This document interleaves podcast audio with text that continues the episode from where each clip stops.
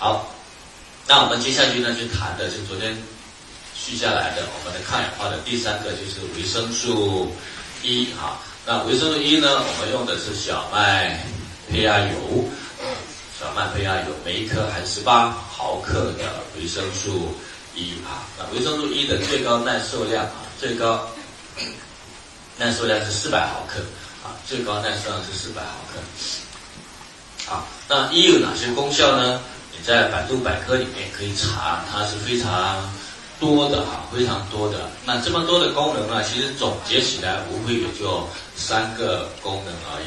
第一个，维生素 E 最重要的就是身体每一个细胞都需要维生素 E 来保护啊，所以它属于呢保护的作用啊。一呢对全身所有的细胞，它的重点的一个功能就是起保护作用啊，因为保护我们的细胞不破裂、不被氧气氧化。啊，保护呢激素，保护各种各样的功能，所以维生素 E 的第一个功能叫什么功能？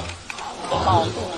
所以当它能够保护之后，我们身体老化速度就比较慢了哈。所以维生素 E 我们叫做长生不老药啊。所以它并不一定说缺缺的时候你并不一定有感觉，但是如果你大量去吃的话，那就非常有感觉了。所以它这这是第一个功能，就是保护的作用。第二个功能呢，就是对身体所有的。内分泌系统起调节的作用，调节的意思呢是过高的时候调低，过低的时候调高啊。比如说我们的不管男性还是女性，我们对雄性激素和雌性激素啊，当雌激雌激素高的时候就非常容易长斑，雄性激素高的时候比较容易长痘。那么维生素 E 的作用是把它们调平衡了。啊，那么当然呢，有一些医生说呢，哎，你子宫肌瘤的时候不可以吃维生素 E 啊，你某一些状况不能够吃维生素 E 啊。那他嘴巴里面的维生素 E 指的是什么呢？药店里面买的维生素 E，那里面大部分都含有雌激素啊，所以呢，不是呢呃那个你最爱的维生素 E。你那维生素 E 叫什么呢？小麦胚芽油。所以呢，它起一个调。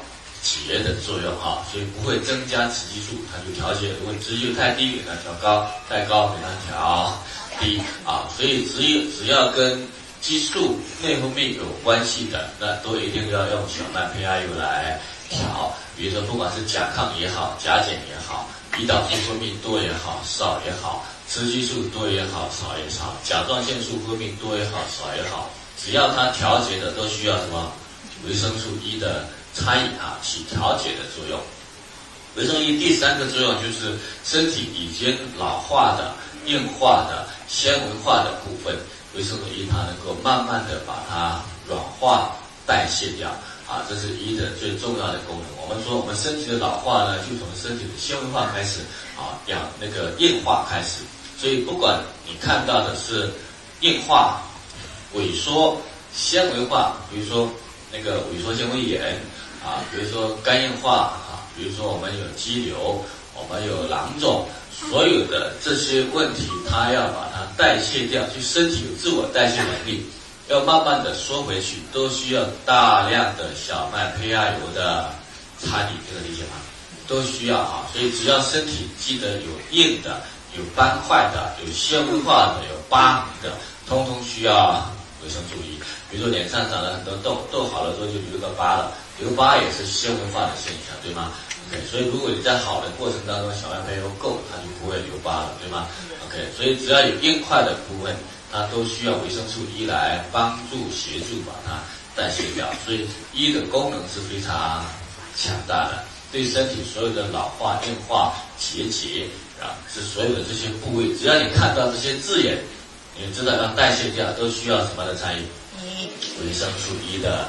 参与哈，所以一的餐饮呢是非常重要的啊，所以很很身体很多要修复，通通需要维生素 E 的餐饮。那我们说要修复，那需要的量就比较大一些，因为你必须每一天，因为一你你想想看，一是要保护全身细胞的，对吗？那当你吃进去一之后，它首先是要先保护全身细胞，然后还要用到调节内分泌平衡，最后才用来做什么用呢？清除体内所有的硬块、斑块、结节、纤维化的部位，对吗？所以它的消耗量当然非常大的，因为它的保护就是自我牺牲精神啊，保护就是自己先氧化掉才起保护的作用啊，所以你必须吃到那么大的量，它才能够起一个修复的作用，对吗？OK，那其实呢量也不会太大，就是最高耐受以下就可以了。我们讲最高耐受是四百毫克，我们一颗是十八毫克啊，一颗是十八毫克。所以这是维生素 E 的三大功能，你们记住，三大功能。好，这三大功能我们记住之后呢，我们就会发，我们就来看具体的应用。因为维生素 E 防止身体中的氧破坏不饱和脂肪酸和类脂肪的东西，像维生素 A、类胡萝卜素、必需不饱和脂肪酸、脑髓体、生长激素、肾上腺素、肾激腺激素啊，以及呢各种维生素、脂肪酸，所这些都需要维生素 E 来。保护哈，维生素 E 来保护啊，所以如果呢母体怀孕的母体缺维生素 E 的话，就很容易早产、夭折或者畸形的现象。